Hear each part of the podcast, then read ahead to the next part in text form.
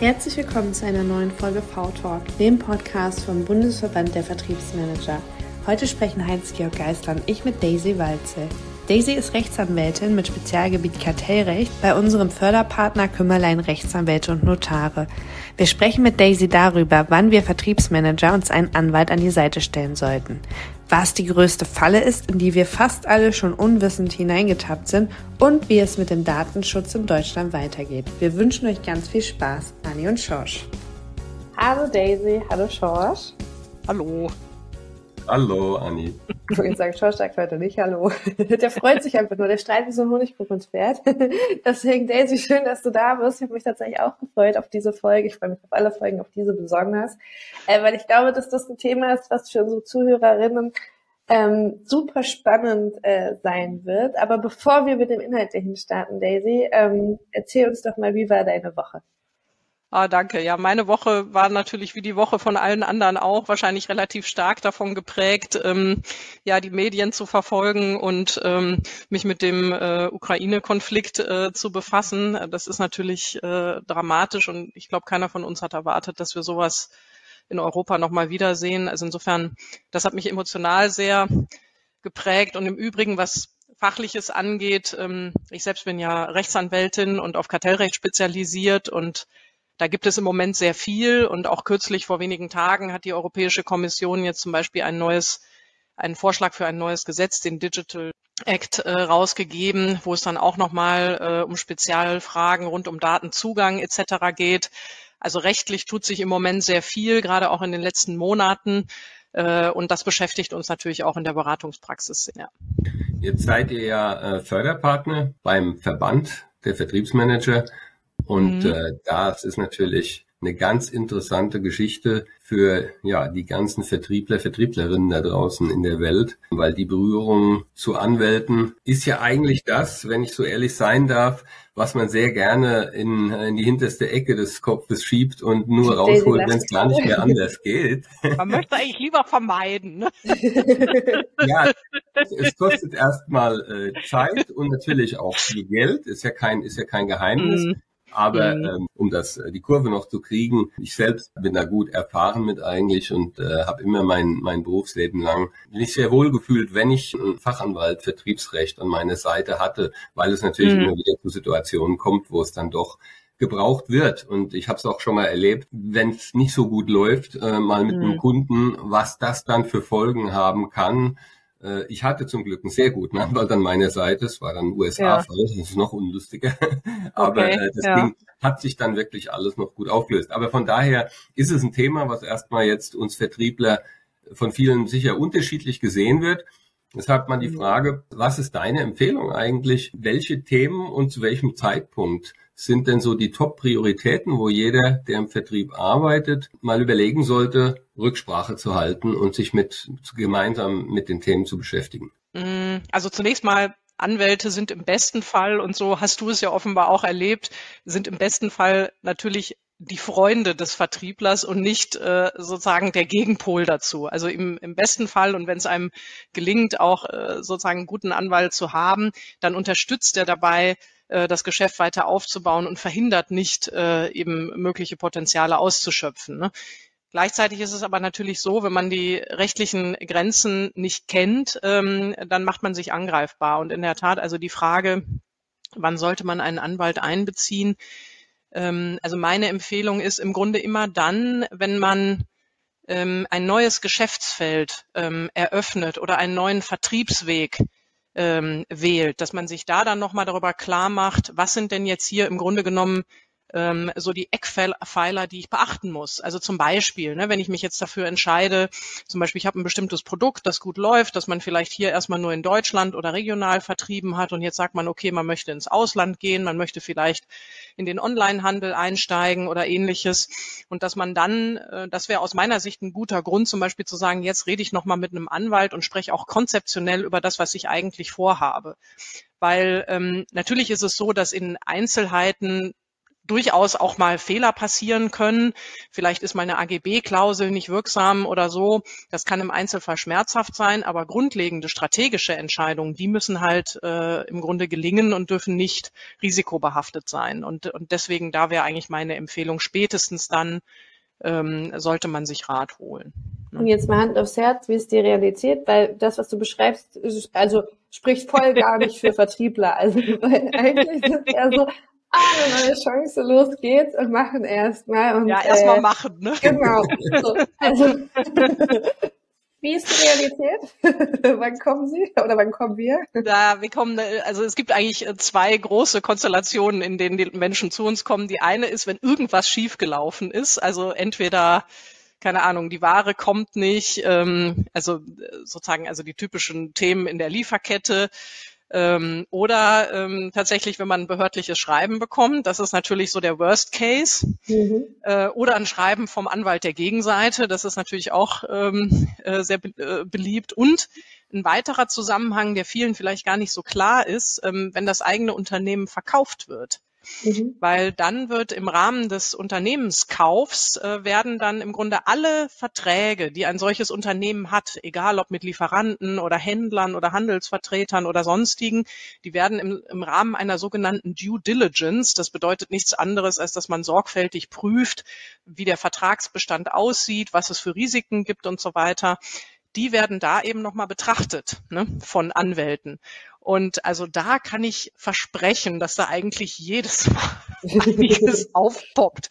Und das, das muss man natürlich dazu sagen, ähm, das reduziert den Unternehmenswert. Ne? Weil wenn ich ein Unternehmen habe, das viele Verträge hat, die äh, zum Beispiel aus verschiedenen Gründen unwirksam sind, die möglicherweise sogar Bußgeldrisiken tragen ähm, oder vielleicht überhaupt keine Verträge habe, weil ich immer so gesagt habe, na ja, das passt auch irgendwie so, äh, dann ist das, ist das kein ideales Setup für den Unternehmensverkauf. Ne? Also auch unter dem Aspekt, wenn man das vielleicht etwas mittel- oder langfristiger sieht, kann es sich schon lohnen, sich dem Thema Recht vielleicht doch auch etwas frühzeitiger zu widmen.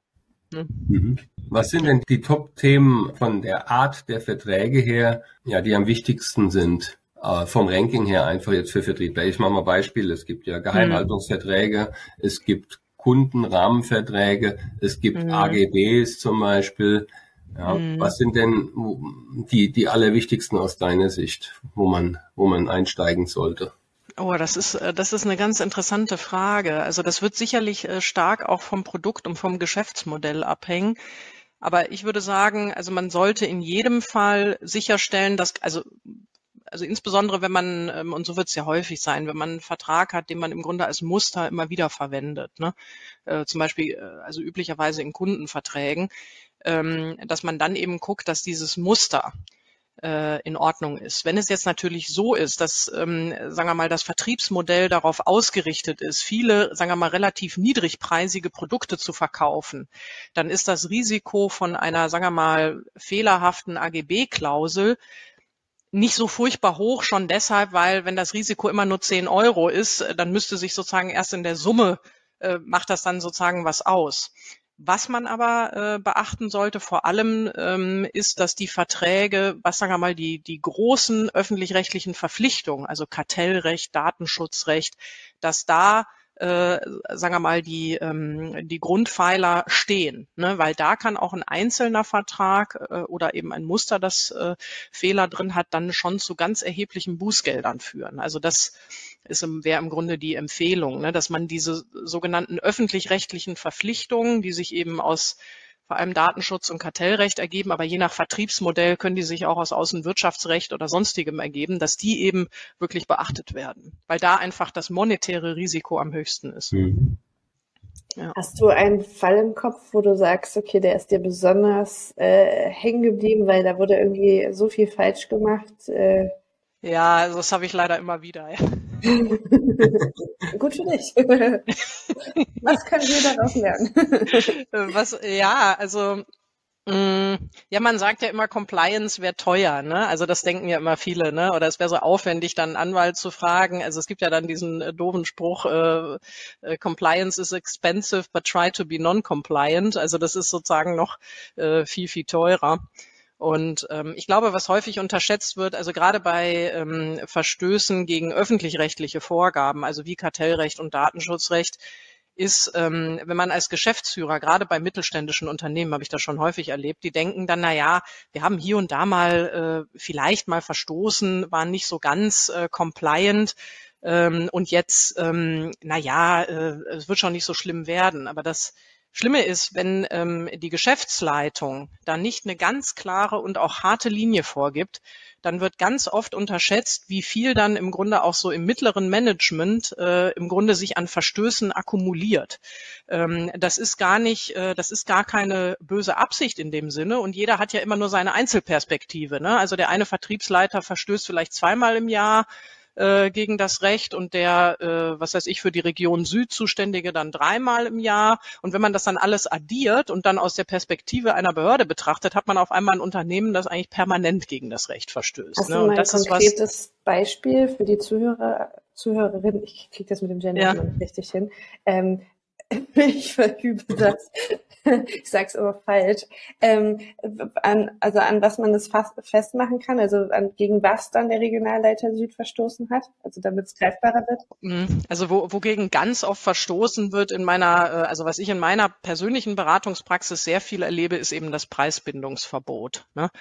Also das wissen ja vielleicht die meisten, also oder äh, Vertriebler sollten das wissen. Ähm, wenn ich als Lieferant oder Hersteller, also zum Beispiel als ASICS, ein paar Schuhe äh, herausgebe, sagen wir mal, die kosten, äh, haben eine UVP, sagen wir mal, von 149 Euro, dann darf ich meinen Abnehmern, also den Händlern, nicht vorgeben, dass sie diese auch zu 149 Euro und sei, oder auch nur zu 140 Euro, also zu einem bestimmten Mindestpreis verkaufen dürfen. Das ist, ähm, das nennt man Preisbindungsverbot. Und das gilt auch schon sehr lange, seit mehreren äh, Jahrzehnten. Und die ähm, äh, die Kommission und auch die, das äh, Bundeskartellamt verfolgen das sehr strikt. Und Verstöße können, äh, führen immer wieder zu auch hohen Geldbußen. Also zum Beispiel hat Pik und Kloppenburg eine hohe, ein hohes Bußgeld bekommen, weil es eben auch mitgewirkt hat an ähm, einer solchen Preisbindung im Verhältnis zu Wellenstein. Ähm, ja, und viele, gerade im Bereich der Konsumgüter, ähm, kommt das eben sehr oft vor. Und ich erlebe das auch in meiner Beratungspraxis ganz konkret, dass das wirklich sehr oft vorkommt. Mhm. Häufig eben mit der Motivation, natürlich ähm, die Händler auch zu schützen, ne, weil ähm, es wird dann besteht dann so eine Art äh, Gentleman's Agreement darüber, dass man ein bestimmtes Preisniveau ähm, hält und dann gibt's häufig dann ein oder zwei oder drei Preisbrecher, dann wird dann auf die Preisbrecher zugegangen ähm, und äh, dann wird eben gesagt, hier, ne, du zerstörst unseren Marktpreis und so weiter. Und je nachdem, wie weit man da geht, äh, ist man eben sehr schnell im Anwendungsbereich des Preisbindungsverbots. Und wenn sich dann zum Beispiel so ein Händler mit einschlägiger Korrespondenz dann an die Behörde wendet und eben sagt, hier, das und das hat mir der Lieferant vorgegeben, ähm, dann ist man im Verstoß. Ne? Und äh, das kann eben bis zu zehn Prozent des äh, Jahresumsatzes eines Unternehmens als Sanktion nach sich ziehen. Ne? Das ist wirklich äh, sehr, sehr hoch auch bebußt. Also, ich habe natürlich eine konkrete Frage dazu, weil ähm, ich habe ähm, nebenbei so ein Seifenbusiness, so ein Online-Seifenbusiness. Also ich verkaufe äh, nachhaltige Seifen online und auch eine Zeit lang stationär. Aber ich habe da ein Produkt, äh, welches ich von einem anderen Händler erworben habe, was mein, welches mein Ladenhüter ist. So, ja. ich werde das zu dem Preis nicht los und habe mich die ganze Zeit ähm, nicht getraut, es für günstiger zu äh, reinzustellen und äh, online zu verkaufen, aufgrund der Tatsache, dass, dass die halt auch diesen UVP haben und mhm. ähm, gesagt haben, dass sie das halt, also die haben es nicht. Ich, sie kriegen es einfach nicht los. Ich, ich werde es nicht los, genau. Die werden schon los, aber zu ihrem ihrem Hauptpreis. Und äh, bei mir war immer eine Hürde, so tiefer zu verkaufen, obwohl ich wahrscheinlich weiß, wenn ich jetzt mit einem Angebot rausgehe, ähm, unabgesprochen, dass ich es dann loswerden darf. Heißt, mhm. ich darf das. Und ja. Okay, ich dachte, ja. ich darf das nämlich nicht, ich dachte es genau umgekehrt, dass ich das nicht nee, darf. Also es ist tatsächlich so, also wenn natürlich ehrlicherweise, also ich will nicht lügen, also viele Lieferanten sagen, ausgesprochen oder unausgesprochen nach dem Motto, wenn du dich nicht an unsere UVP hältst, kriegst du keine Ware mehr. Mhm. Wenn das so formuliert wird, also der klare Konnex zwischen ähm, äh, sozusagen der Einwirkung auf deine Preisgestaltung, also wie du das Produkt verkaufst, mit der Sanktion, nämlich der Liefersperre, dann ist das ähm, ein, ein Verstoß gegen das Preisbindungsverbot. Die Grenzen sind da aber, also es ist im Einzelnen relativ schwierig tatsächlich, wo die Grenze verläuft, aber der Grundsatz lautet, der Händler darf die Produkte zu den Preisen verkaufen, die er möchte. Hm, okay. Das ist äh, okay. das ist der Grundsatz und das ist ähm, das ist natürlich nicht unbedingt immer, also sage ich auch ganz ehrlich, rechtspolitisch nicht unbedingt immer äh, so klug aus meiner Sicht. Also das Preisbindungsverbot bewirkt eben auch, dass wir eben so Rabattschlachten im Internet haben mhm. und führt ist sicherlich auch ein Baustein dazu, der dazu führt, dass eben wir zum Beispiel, ähm, dass der stationäre Fachhandel es eben schwerer hat, zum Teil, als der Onlinehandel. Ne? Das ist, das ist eine Folge davon. Okay, aber ich jetzt als kleines Startup könnte dieses Kapitalbindungsding, was es ja ist, das liegt ja Kapital und ich verkaufe es nicht, kann es jetzt für mhm. günstiger anbieten und mein Lager leer machen. Genau, aber du musst natürlich damit leben und das ist natürlich auch eine Konsequenz, derer man sich klar sein muss. Wenn man dann die Produkte so niedrig verkauft, was du darfst, äh, mhm. äh, dann äh, ist es auch absolut zulässig, wenn der Lieferant ohne weitere Begründung die ähm, Belieferung einstellt. Mhm. Ne, weil der Lieferant darf natürlich erstmal für sich genommen entscheiden, wen er beliefert. Und wenn er dann einfach, sagen wir mal, ohne das weiter zu thematisieren, feststellt, okay, der verramscht uns immer die Preise, ähm, dann kann er auch einfach sagen, ich liefere nicht mehr, ohne das zu begründen. Okay, das wäre ja gar nicht mein Ansehen, weil ich merke einfach, das Produkt funktioniert bei meiner genau. Zielgruppe genau. nicht. Ne? Ich würde es nicht ja. loswerden. Wäre aber nett von mir, wenn ich dich richtig verstanden habe, meinen Lieferanten darauf hinzuweisen und zu sagen, hier, pass auf, ich habe das als Ladenhüter. Während ich darüber nachdenke, vielleicht soll ich das sowieso mal tun, vielleicht kannst du zurückverkaufen. was in der Tat, was viele dann in solchen Fällen machen, weil Lieferanten haben natürlich Angst davor, dass Einzelne mhm. sozusagen so runtergehen mit den Preisen. Äh, die sagen dann in der Tat, dann biet's doch lieber uns nochmal an, äh, es zurückzuverkaufen. Ne?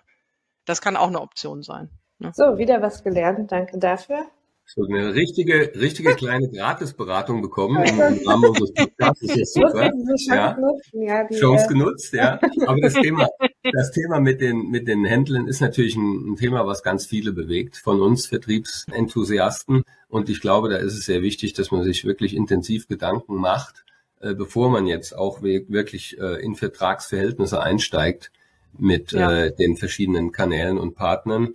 Äh, das, das Thema, was mir da direkt noch einfällt, was da angrenzt, ist ja auch so ein beliebtes Thema. Ne? Ich habe jetzt drei Partner in drei verschiedenen Ländern von mir aus, die für mich, äh, da gehe ich mal von aus, einfach, die, die, die habe ich dazu äh, ongeboardet, damit sie meine Produkte in ihren Regionen verkaufen. Jetzt mhm. sind wir ja in der Online-Welt mehr und mehr auch zu Hause. Und mhm. äh, dann können die auf die Idee kommen, dass sie äh, das in einen Online-Shop stellen, was ja erstmal auch gewünscht ist, ne? Ja, aber ja. plötzlich verkaufen die online nicht in, nicht mehr in ihrer Region, sondern weltweit. Und das habe ich mal gelernt, ist auch zulässig und kann man gar nicht verhindern, korrekt? Ja, also das ist äh, das ist ein äh, ganz ganz äh, interessantes und auch äh, spannendes äh, Thema. Ähm, es hängt halt tatsächlich davon ab, wie das Vertriebssystem strukturiert ist. Also wenn es so ist, dass man ähm, ein echtes äh, sogenanntes Alleinvertriebssystem installiert hat, also das bedeutet beispielhaft, ich setze für Italien einen Händler ein und ähm, der wird Alleinvertriebshändler für dieses Gebiet und wird als solcher auch geschützt was dadurch mhm. geschehen muss, dass ich zum Beispiel den anderen Händlern dann auch auferlege, nicht aktiv nach Italien zu vertreiben, dann kann ich ihn so schützen. Was man allerdings nie untersagen darf, und da kommt jetzt der spannende Punkt, ist der sogenannte passive Vertrieb. Passiver Vertrieb meint, ähm, nicht der Händler geht aktiv auf den Kunden zu, sondern der Kunde, sagen wir mal zum Beispiel irgendwo im Grenzgebiet, äh, sagen wir mal zwischen Italien und Österreich, sagt sich, ach, ich hole mir mal ein Angebot bei dem Händler äh, da aus Italien ein. Das ist passiver Vertrieb. Wenn der Händler dann sagt, okay, du kommst hier hin, na gut, ich mache dir ein Angebot. Ne? Und mhm. die spannende Frage ist, wie ist denn das jetzt eigentlich online? Ähm, und da hat jetzt die Europäische Kommission äh, festgestellt, wenn ich zum Beispiel als italienischer Händler zum Beispiel eine italienische Domain habe, das ist ganz normaler Vertrieb, äh, passiver Vertrieb, der nicht beschränkt werden darf. Also wenn ich einen Webshop habe, zum Beispiel auf Italienisch. Wenn ich jetzt aber hingehe und den Webshop auch auf Deutsch mache, dann sagt die Kommission, wäre das aktiver Vertrieb. Das heißt, das dürfte ich als Lieferant in einem, in einem solchen speziellen Vertriebssystem wiederum verbieten. Was ich aber nie verbieten darf als Lieferant, ist eine englische Webseite. Weil man sagt, Englisch ist sozusagen die Sprache, die irgendwie alle sprechen. Okay, genau, das wäre meine Frage nämlich jetzt gewesen, ja. Und dann, dann hebelst du das ja quasi eigentlich damit aus, weil ja. jeder kann natürlich heutzutage Englisch, ne? Und sich informieren auf Englisch.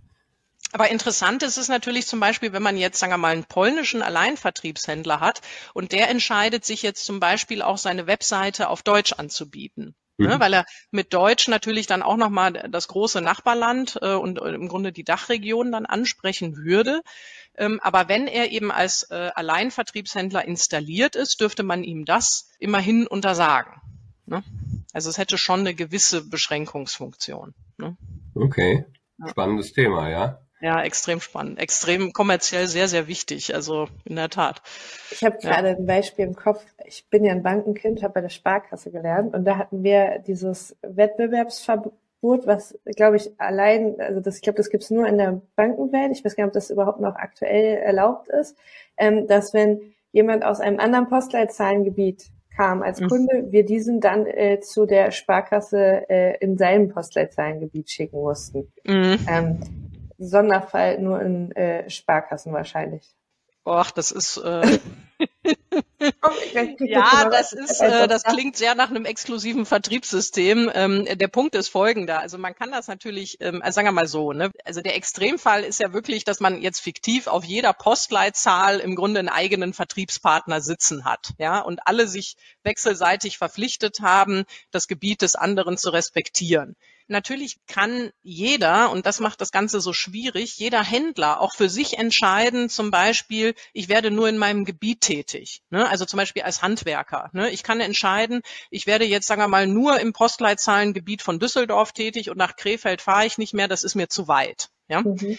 Ähm, wenn ich jetzt aber diesen gleichen Inhalt zum Gegenstand einer Absprache mit Handwerkern aus Krefeld mache, ne, so nach dem Motto, ihr bleibt in Krefeld und wir bleiben in Düsseldorf, dann habe ich eine unzulässige Kartellabsprache.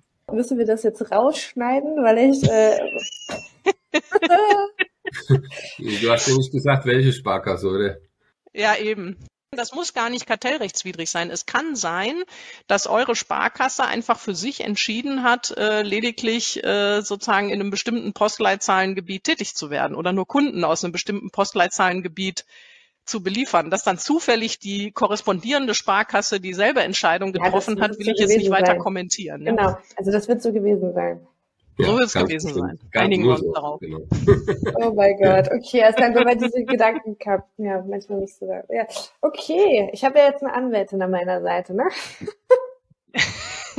Das ist übrigens ähm, bei dieses Thema, was du gerade genannt hast, Anni, das ist übrigens bei Genossenschaften, äh, gibt's das auch ganz viel. Also diese Überlegung, dass die, ähm, dass man oder dass Genossenschaften oder genossenschaftlich ver organisierte Verbände häufig denken, ähm, es ist ja im Grunde zulässig, so eine Art Gebietsabsprache zu treffen. Ne? Mhm. Und das ist es aber nicht. Also auch zum Beispiel die Form als Genossenschaft rechtfertigt nicht ähm, eine Gebietsabsprache. Ne? Das ist, äh, ist ein häufiges Fehlverständnis. Ja. Ich kann heute Nacht nicht schlafen, bestimmt. Ich habe noch ein ganz spannendes Thema aus der Praxis. Thema Datenschutz. Da mhm. haben wir ja alle mit zu tun müssen. Ist ein ganz lästiges Ding im Vertrieb, wissen wir. Mhm. Aber da ist es auch sehr, sehr schwierig, finde ich, die richtige Mischung zu finden jetzt als in meiner Verantwortung für den Gesamtvertrieb irgendwo. Wie tief muss ich da jetzt die Regeln festzurren und auch dafür sorgen, dass das alles piekfein beachtet wird, weil in der Praxis ist es ja so, wir haben einen Datenschutzbeauftragten im Unternehmen. Ne? Mhm. So, und der ist typischerweise erstmal nicht im Vertrieb angesiedelt und der hat auch nicht unbedingt das Vertriebsherz implantiert. Ja? Mhm. Das heißt, das ist eher dann so, ähm, ich sag mal, vielleicht wie auf dem Amt. Ähm, da wird da wird also dann zu gerne schnell mal Geschäft verhindert, anstatt Geschäft ja. zu enablen. Ne? Und, dann, und da kommt jeder, glaube ich, der im Vertrieb arbeitet, irgendwann mal in Berührung mit. Und da wird jetzt dann gesagt, mhm. okay, wir haben hier Audit und äh, lieber Vertriebsleiter, liebe Vertriebsleiterin, jetzt äh, müssen wir mal gucken, dass das alles äh, datenschutztechnisch konform ist, was ihr hier macht im Gesamtvertrieb. Und jetzt gehen wir die Sachen mal durch. Ne? Und da, da mal die Frage an dich, wie ist deine Empfehlung, sich da zu verhalten in unserer Vertriebsverantwortung? dass es eben nicht dazu wird, dass da mhm. jetzt, weiß ich nicht, wie viel hundert Papers abgefragt werden und, und wirklich alles hundert Prozent wasserdicht gemacht wird. Was sind die großen Rahmenbedingungen, wo man sich wirklich mit beschäftigen sollte und sagen, hey, okay, darauf muss ich achten, auch in meinem Team, in der Mitarbeiterführung dann. Und wo ist es mhm. eher so eine Grauzone, äh, nach dem Motto, wo kein Kläger, da kein Richter vielleicht auch und ich will ja noch was verkaufen am Ende des Tages. Mhm. Ja, also das ist natürlich, also das hängt natürlich tatsächlich auch wieder sehr stark im Grunde von dem Vertriebsmodell ab, beziehungsweise was da natürlich auch für Daten anfallen. Ne?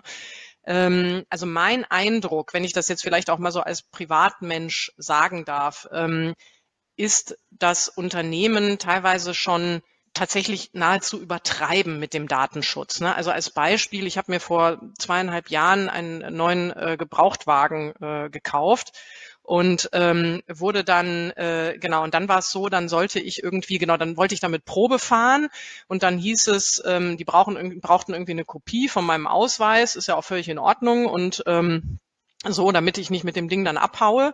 Äh, ne, dann bin ich damit gefahren, bin wieder zurückgekommen äh, und dann äh, hieß es ja, sie müssten die Daten jetzt vernichten. Und da meinte ich so, ja, warum denn? Und da meinte er so, ja, äh, äh, weil ich hätte ja jetzt quasi nicht mehr zugestimmt oder es wäre datenschutzrechtlich so. Und da habe ich gesagt, nein, ich will ja noch ein Auto kaufen bei Ihnen. Also Sie können die Daten jetzt schon behalten. Ne? Also, ähm, weil ich war mir jetzt noch nicht sicher, ob ich den Wagen oder einen anderen Wagen äh, kaufe und wollte jetzt nicht jedes Mal äh, dann äh, erneut diesen Füllefanz, da war irgendwie der Drucker noch kaputt oder keine Ahnung. Also und irgendwie, also da denke ich mir dann so, also das kann ja nicht sein. Ne? Mhm. Also wenn es äh, darum geht, im Grunde, ähm, also wozu ich, was ich raten würde natürlich, ist sozusagen übliche Datenflüsse, also die, die standardmäßig im Rahmen des Vertriebsprozesses anfallen. Ähm, da muss man sich natürlich schon darüber klar werden, was sind das für Daten, das muss man auch mit dem Datenschutzbeauftragten absprechen und so weiter. Ne? Aber wenn das jetzt, ähm, wenn der eine einem da eine Visitenkarte gibt oder man macht sich Notizen in einem, in einem Heftchen, dass man da jetzt dann anfängt, auch dafür noch äh, eigene Erklärungen abzugeben, also da finde ich, also das fände ich jetzt übertrieben, ne? ähm, weil irgendwie muss man ja auch, also in der Tat äh, seinen Job noch nachgehen. Und man muss sich natürlich auch so ein bisschen fragen, also ohne jetzt Kollegenschelte betreiben zu wollen, aber es verdienen natürlich auch sehr viele Menschen sehr viel Geld mit der Angst. Ne? Das wollten wir. Ähm, und äh, das ist, äh, das beobachte ich also wirklich, also gerade auch in Arztpraxen, ja, da kann man ja absurdeste Szenen erleben. Also ich werde nie vergessen, ich habe, weiß ich, war ich auch vor zwei Jahren, das war gerade als die DSGVO umgesetzt äh, war, äh, hier in deutsches Recht oder als diese Frist abgelaufen war, da saß ich dann irgendwie beim Arzt wegen weiß ich nicht, irgendwas Routinemäßigem.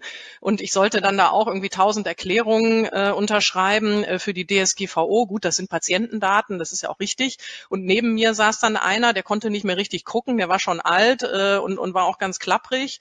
Und dem äh, rief dann nur die Empfangsdame zu, Herr Müller, Sie müssen noch Ihre Datenschutzerklärung unterschreiben. Und dann saß ich dann neben dem und dann guckte er mich hilflos an. Dann sagte ich, ja, müssen Sie hier ein Kreuzchen machen und da ein Kreuzchen und dann müssen Sie unterschreiben. das ist da ehrlich gesagt, also ja, also am Ende ähm, ja, gesunder Menschenverstand ist die richtige Formel. Irgendwie ja. schon, also gesunder Menschenverstand und ähm, Genau, also es geht ja darum, im Grunde die eklatantesten ähm, Themen zu vermeiden. Und Thema Daten vielleicht auch noch ein anderer Punkt aus vertrieblicher Sicht, was natürlich, und das ist mir auch klar, aus vertrieblicher Sicht immer interessant ist, sind natürlich die Kundendaten für künftige Marketingaktionen. Ne? Und dann natürlich auch die Frage, im Grunde ähm, bin ich unter Umständen verpflichtet, diese Daten dann auch noch an den Lieferanten, Hersteller und so weiter zu geben, der dann daraus wiederum möglicherweise eigenes Geschäft generieren will. Ne? Da muss man sich klar machen, das ist natürlich nicht nur aus datenschutzrechtlicher Sicht interessant, sondern zum Beispiel auch, um einen Ausgleichsanspruch zu kriegen später. Ne? Weil wenn mir dieser äh, Lieferant später kündigt, ne, dann habe ich ja sein Geschäft befördert. Ne, indem ich ihm die Daten der Kunden gegeben habe. Ne? Mhm. Und äh, unter dem Aspekt zum Beispiel ist es ähm, auch gut, sich nochmal darüber klar zu machen, was für Daten übermittle ich da eigentlich, zum Beispiel an den äh, Lieferanten äh, um mir auch darüber klar zu machen, welche finanzielle Position habe ich eigentlich für den Fall, dass das Geschäft mal nicht mehr läuft und man sich trennt. Daisy, was sind denn äh, aktuell die größten Veränderungen rechtlicher Natur, die äh, für den Vertrieb Relevanz haben? Also was gestern noch anders war als heute oder morgen? Gibt es da drei, vier Punkte?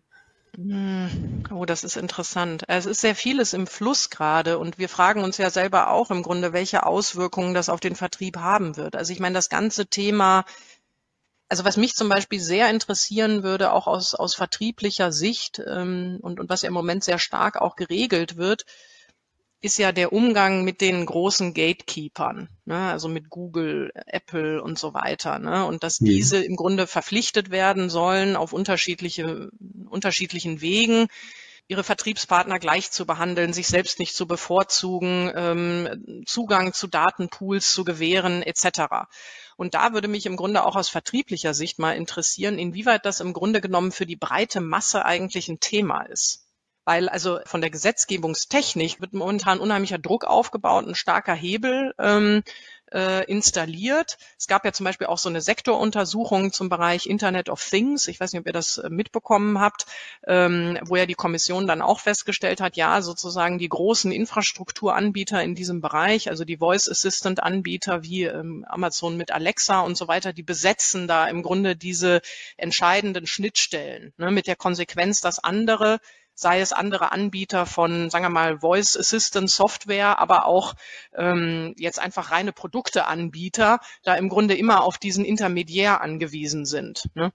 Und also das ist zum Beispiel ein Thema, das momentan also von der von der Gesetzgebungsseite her ganz, ganz stark adressiert wird, wo ich mir selber offen gestanden nicht ganz im Klaren darüber bin, inwieweit das euch zum Beispiel auch tangiert.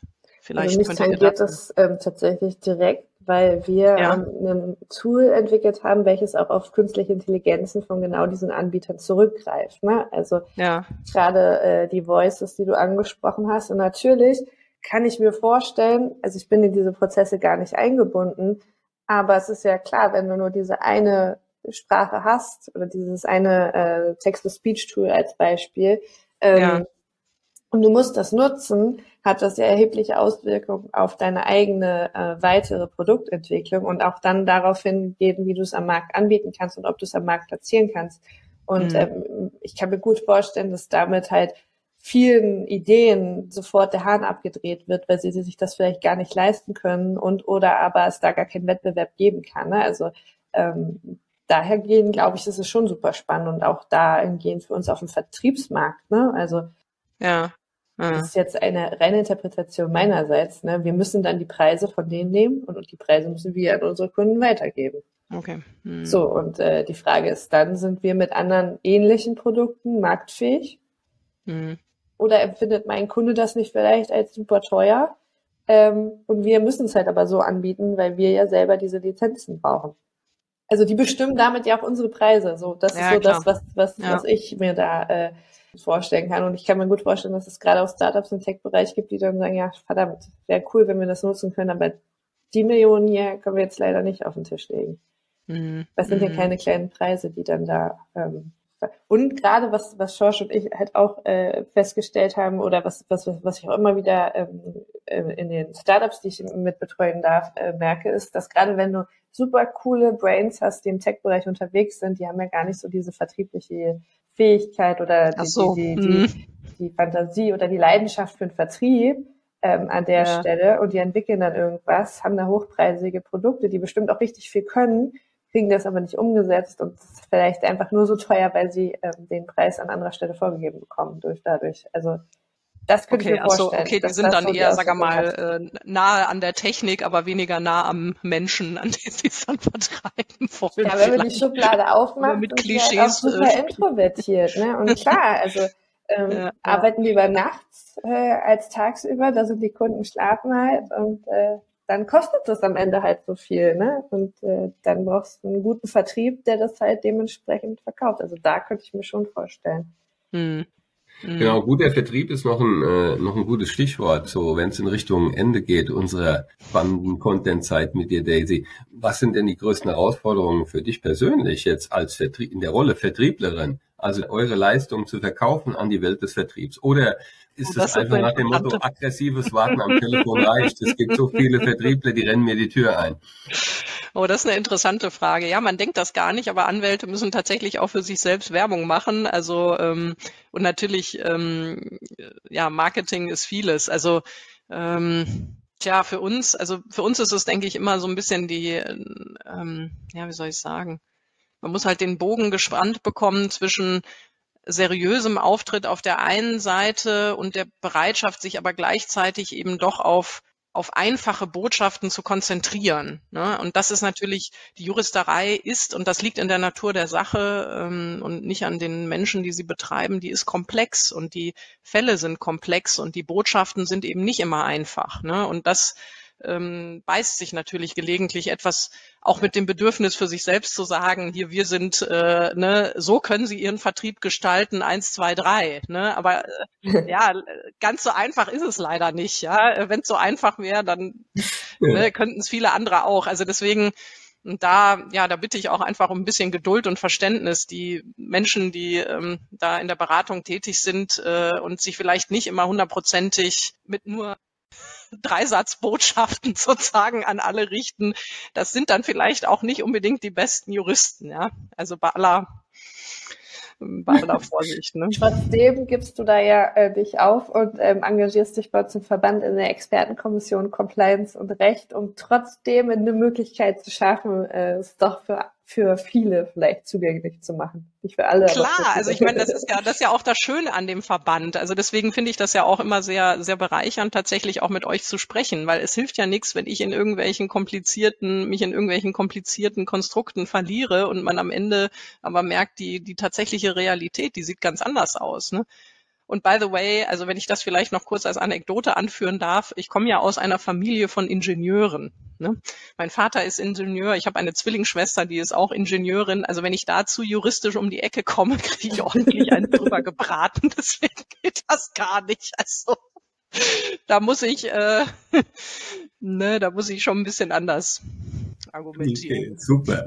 ja, aber wir sind ganz stolz und ganz froh, dich wirklich in, in unserem Verband zu haben. Ja, das ist, äh, das ist eben absolut eine gute Zusammenarbeit. Das kann jeder spüren, dass es eben ja, weder das eine extrem noch das andere ist, sondern dass man, wenn man sich mit dir vernetzt, einfach geholfen bekommt in einem vernünftigen Maße. Und die hm. Frage mhm. ist, wie vernetzt man sich am geeignetsten mit dir? Wenn unsere Zuhörerinnen da draußen jetzt Interesse haben, Lust auf mehr.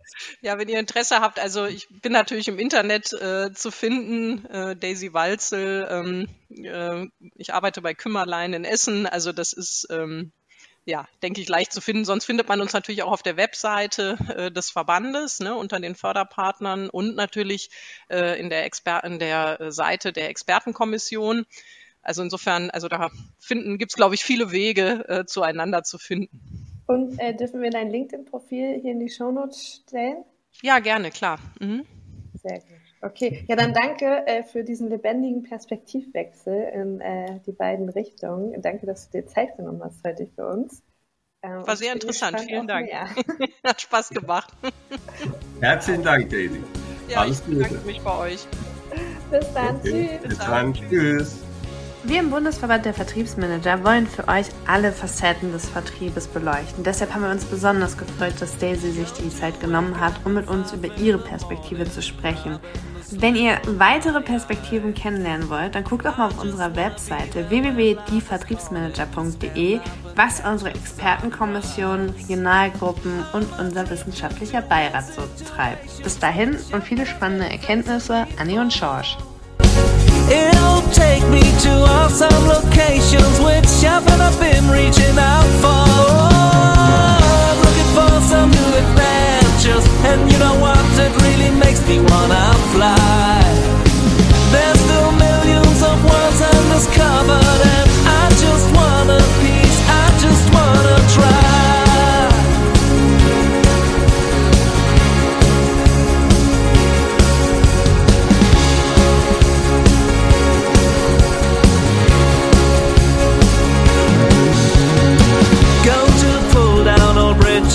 fences and shake up the boundaries of life. I just wanna meet who meets my expenses. I'm ready for the big surprise. Surely end up in new constellations which I've never pictured before. Soon get chased by my own expectations, but still I'm a coward to the core. Looking for some new adventure and you know what? It me wanna fly